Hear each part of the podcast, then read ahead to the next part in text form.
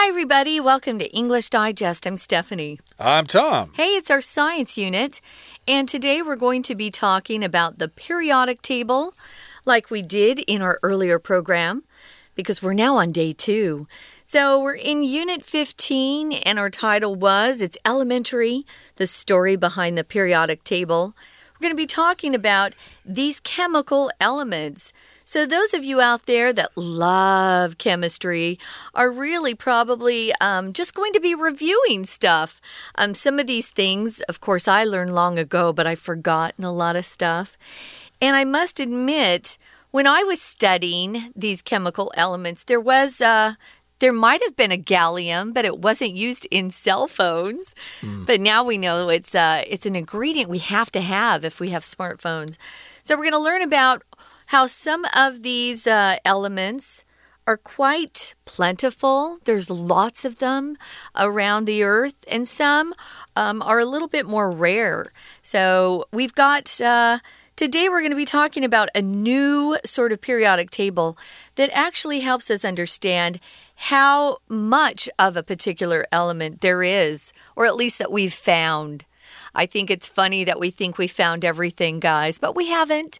We might discover some more of these uh, rare elements. So don't get excited yet. Don't get uh, too nervous about life. We'll be okay. Right now, though, uh, Tom, uh, I think it's my turn to read through this. Is there anything you wanted to add? Uh, no, I was uh, just thinking of some of the elements themselves, but uh, uh, we'll talk about that as our lesson continues. So, yeah, I think you should go ahead and take over and read the entire contents of our lesson right now.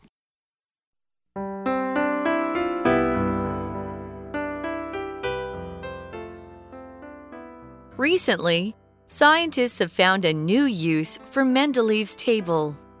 In 2019, the European Chemical Society put forward a new version of the table that presents the 90 elements that occur in nature according to their available reserves. Laid out across an oblong manipulation of the original table, each element cell is sized according to its abundance in nature. Elements with a plentiful supply, such as hydrogen and oxygen, appear in swollen green boxes. Smaller cells in orange and red, meanwhile, indicate vulnerability. Red being used for elements whose readily accessible natural reserves may become depleted within the next 100 years. While many endangered elements may not disappear entirely, global shortages could have grave consequences. Helium, which is shaded red in the table, is indispensable for the operation of key medical equipment. Without gallium, we may also no longer be able to harness solar energy. Another feature of the table shows how continued exploitation of key materials will hit us all closer to home. 31 of the table cells carry a smartphone symbol indicating that these elements are currently used in our handheld devices.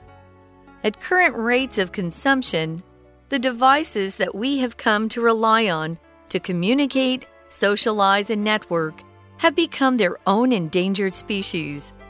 That being said, contemporary study of the elements is not entirely centered around questions of sustainability. A new periodic table under development by scientists at Moscow's Skolkovo Institute of Science and Technology suggests that some elements are still yet to be discovered. Nevertheless, we must remember that these essential building blocks are not infinite. We must therefore work to understand how humanity consumes these elements and how we can conserve them.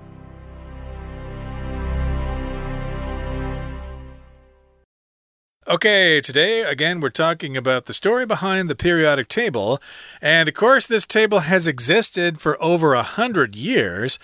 Uh, maybe coming up on 200 years eventually. But uh, you may be wondering, gee, haven't they been able to come up with a different kind of chart? Uh, is this the only one we have? I understand there are other charts, and these charts can be used in different ways. So let's uh, talk about uh, how the uh, chart has changed over time. So recently, scientists have found a new use for Mendeleev's table. And in the year 2019, the European Chemical Society put forward a new version of the table that presents the 90 elements that occur in nature according to their available reserves. So that uh, is uh, providing us with some new information here. Uh, we've got the uh, phrase to put forward something.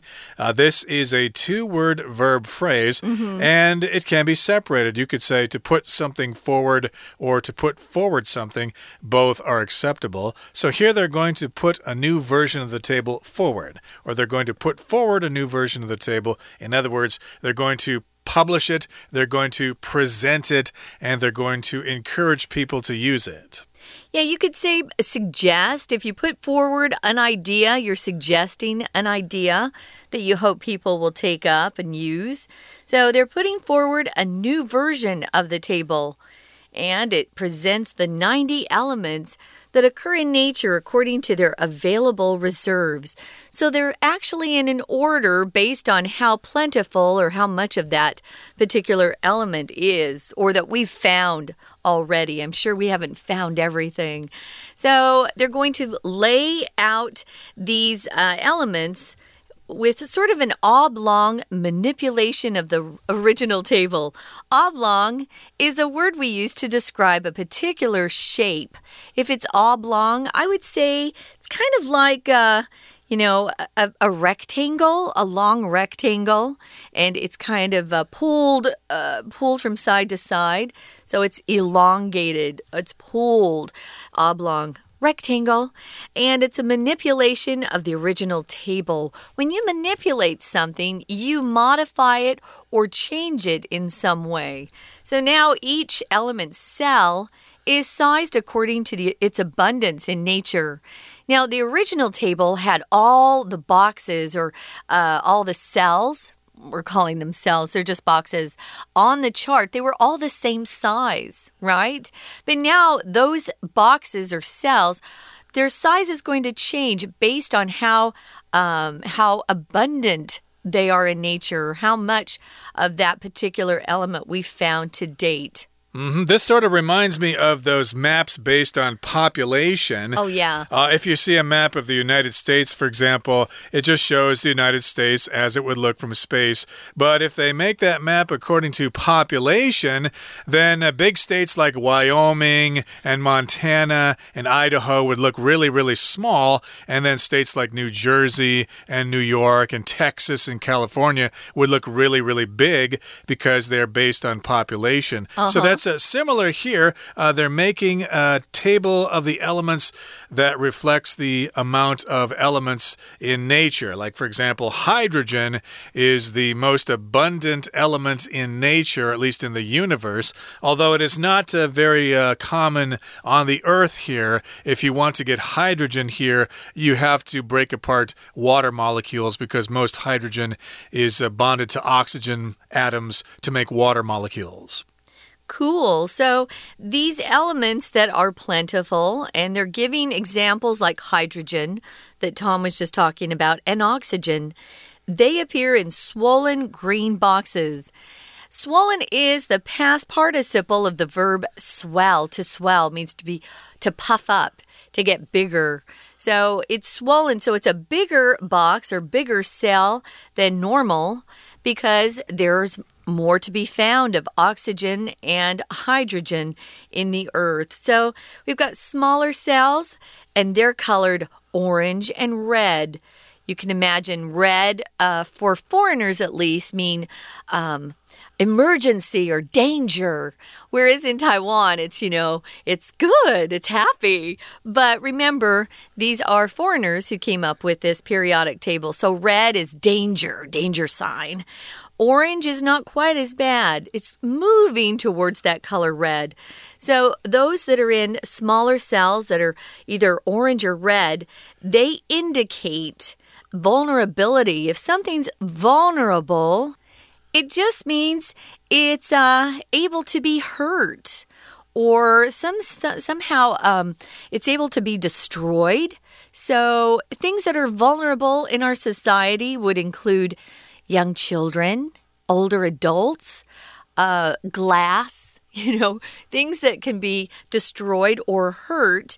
And we always talk about um, little kids and the elderly as being um, a vulnerable part of our population. Well, um, these particular elements indicate they're also vulnerable. Their vulnerability, vulnerability is because there just isn't as much of that element found uh, so far and we need more of it. I'm sure we'll discover more, but they're using these colors, orange and red, to let us know hey, don't be using these needlessly or don't use too much or be careful because we're running a little lower on these particular elements. So we're using those colors. Right, and we're saying that they are readily accessible. If something's accessible, that means you can get it very easily. So if it's readily accessible, you can get it really quickly.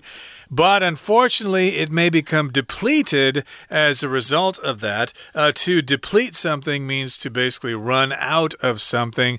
Uh, you could say you feel depleted. Yeah. Boy, I've been working hard all day. It was a 12 hour day and we were trying to meet a deadline. Oh, I feel so depleted. I've run out of energy. Yeah, I'm exhausted because you've used up all your energy. So, again, they're using these colors to let people know yes we do have plenty of these uh, particular elements, but because we use so much, they may become depleted within the next 100 years. Right now, guys, we're going to listen to our Chinese teacher who will explain a bit more, and then we'll be back to continue talking about some new periodic tables for these elements.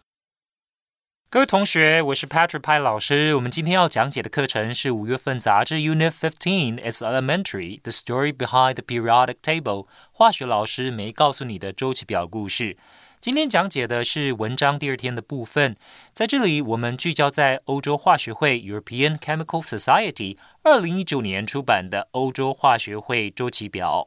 这张周期表包含地球上存在的九十种天然元素，依照存量取对数 log 之后呢所绘制的。那元素所占的面积越小，代表在自然界当中的存量也就越少，借此。希望大众社会可以更加的重视有限的资源，那也多多的再利用。那请同学看到 "In night twenty nineteen, the European Chemical Society" 这个句子，那请同学把 "put forward" 这个动词片语画起来。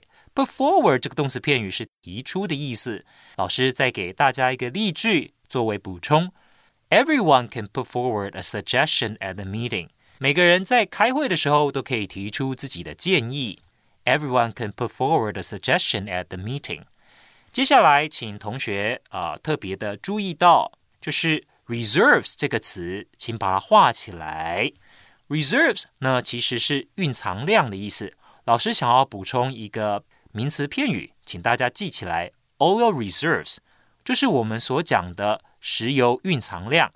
接下来我们看到第二段第一句当中的 abundance，在这里呢是含量的意思，那是 quantity 或者 amount 的同义词。不过更常见的字义是在 an abundance of，an abundance of 这个片语当中，它表示大量的。老师给大家一个例句做说明：This national park boasts an abundance of wildlife. This national park boasts an abundance of wildlife. 这座国家公园有大量的野生动物栖息。那请注意，abundant 有一个同义词，就是 plentiful，p l e n t i f u l，p l e n t i f u l，在后面呢，其实就可以看到这个单词 elements with a plentiful supply。那请同学呢把 plentiful 画起来。接下来，请同学看到 smaller cells in orange and red 这个句子，请同学特别注意。这其实是个分词构句。由于呢，smaller cells 是前面这个子句的主词，那很跟后面的这个 red 红色其实是两个不同的主词，所以后面 red being used 这个 red 后面呢，red 主词要保留，那后面呢这个 being 这是属于分词构句的部分。这里的意思是说，红色所标示的元素在自然界当中便于取得的存量。接下来，请同学把 deplete 画起来。deplete 呢表示资源或供应耗尽了。举例来说，The rainfall has been low in recent months. The reservoirs are nearly depleted. 那最近的雨量降雨这几个月有点少，所以水库呢都快要水都快要干了。We're going to take a quick break. Stay tuned. We'll be right back.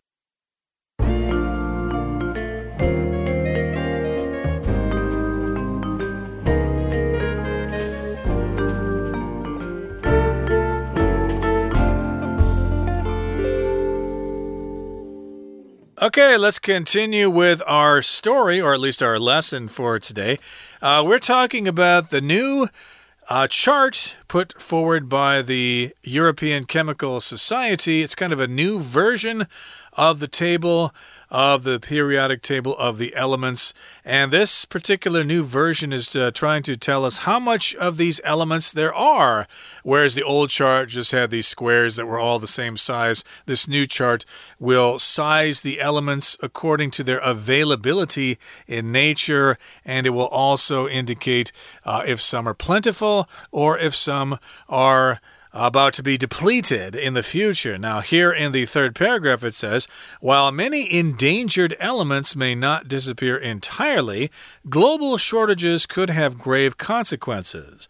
So, yes, yeah, some of these elements may not totally disappear, but if we have a shortage of those elements, then they could be, or we could be in really big trouble. Uh, there is a problem of uh, these elements called the rare earths, I believe, that China used to sell to the rest of the world, but then they stopped selling them.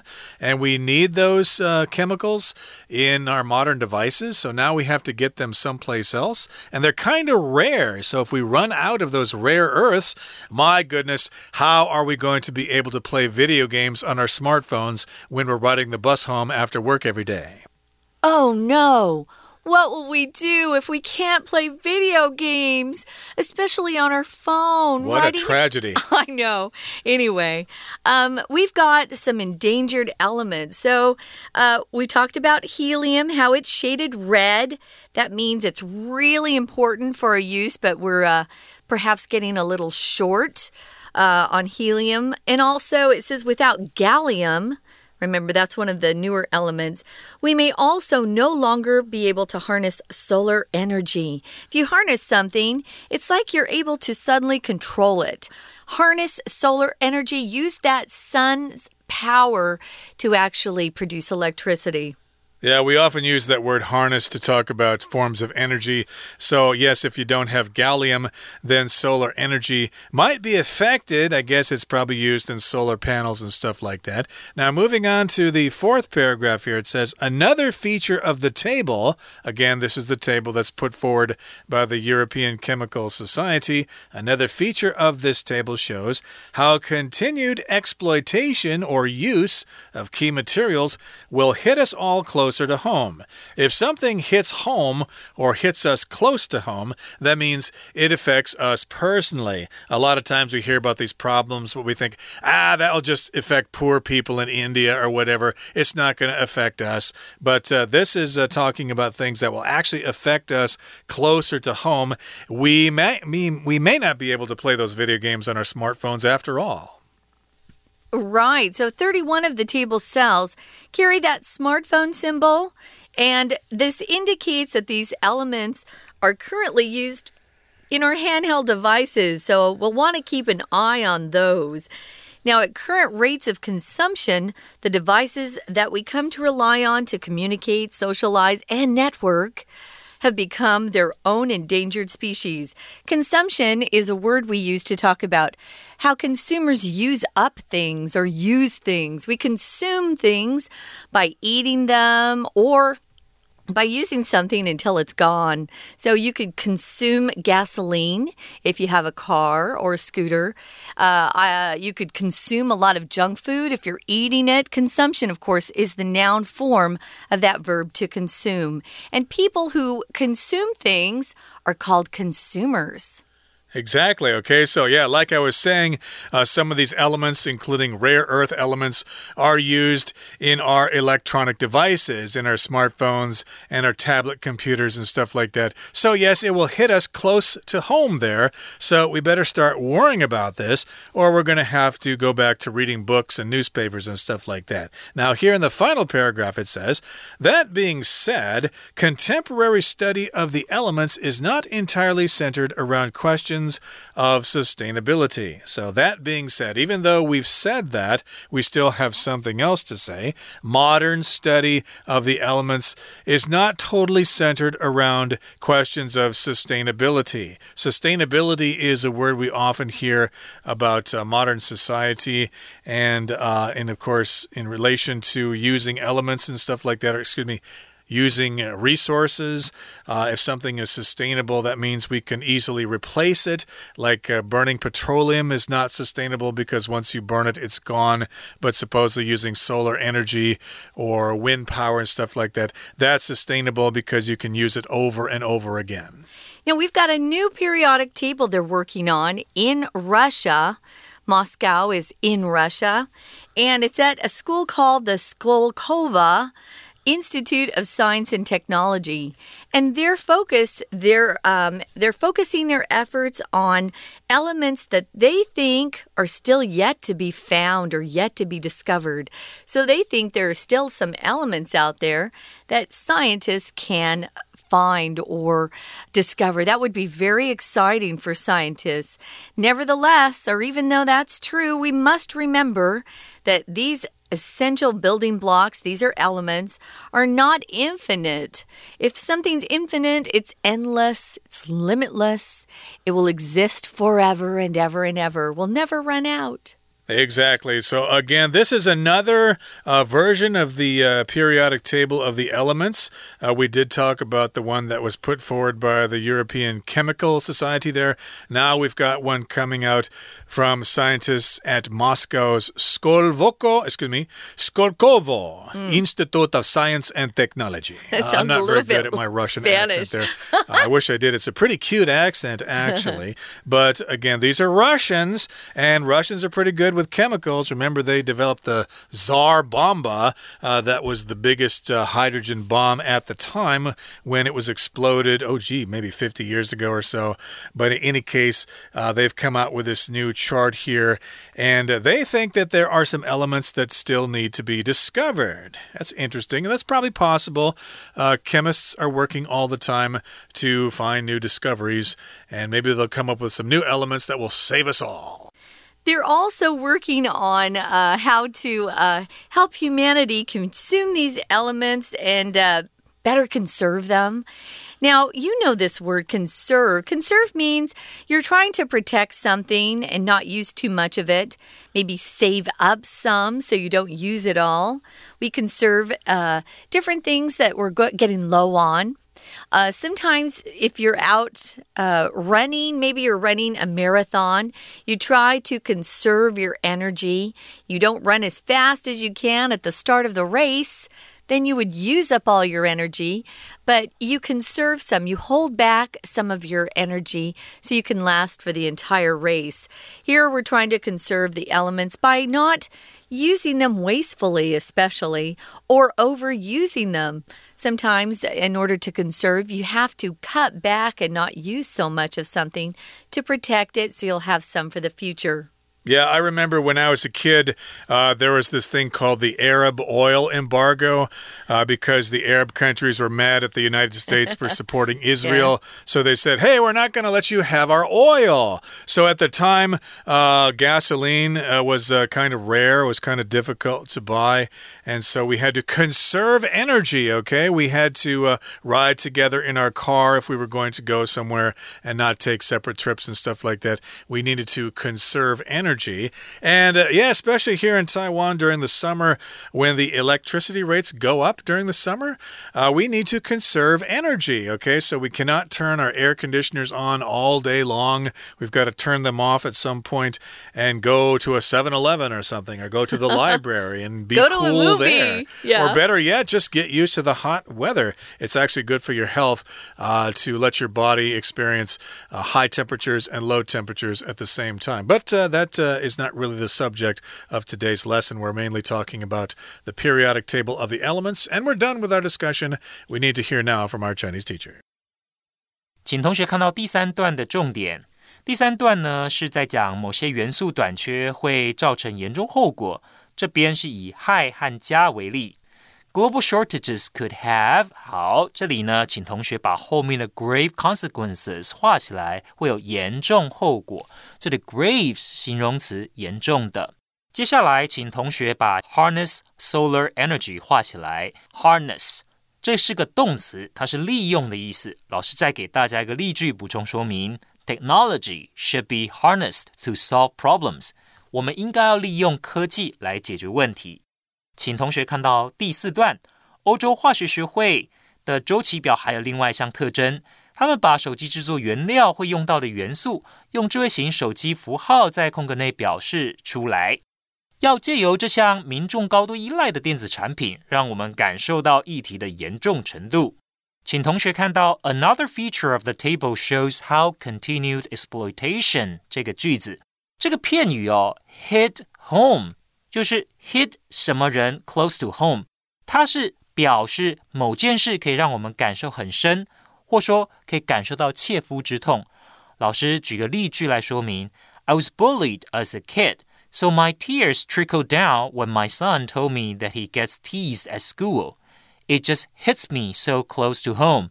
我自己小时候被霸凌过， 所以当我的小孩跟我说他在学校有人欺负他的时候呢，我的眼泪呢就掉下来了，因为我切肤之痛。好，第五段呢，最后总结提醒我们要记住，自然界当中的元素并不是无穷无尽的，我们应该要了解如何节约使用。那在这里呢，请同学把 that being said 画起来，这是很常见的片语，表示虽然这么说。那再来呢，请同学把下一句字最后 are still yet to be discovered 这里画起来，are still yet to be discovered 这表示未来，现在代替未来，就是现在还没被发现。be 动词 yet to 这样的句型其实很常用。我们有一个片语叫 the best yet to come，最好的还没发生。以上就是我们针对第二天课程内容所做的中文讲解，谢谢大家。That's it, guys. We're out of time. We hope you learned a little bit more about uh, our periodic table and how there are different forms and variations. And maybe you're one of those scientists out there that's going to be lucky and discover some new elements. Good luck. For English Digest, I'm Stephanie. And I'm Tom. Goodbye. See ya.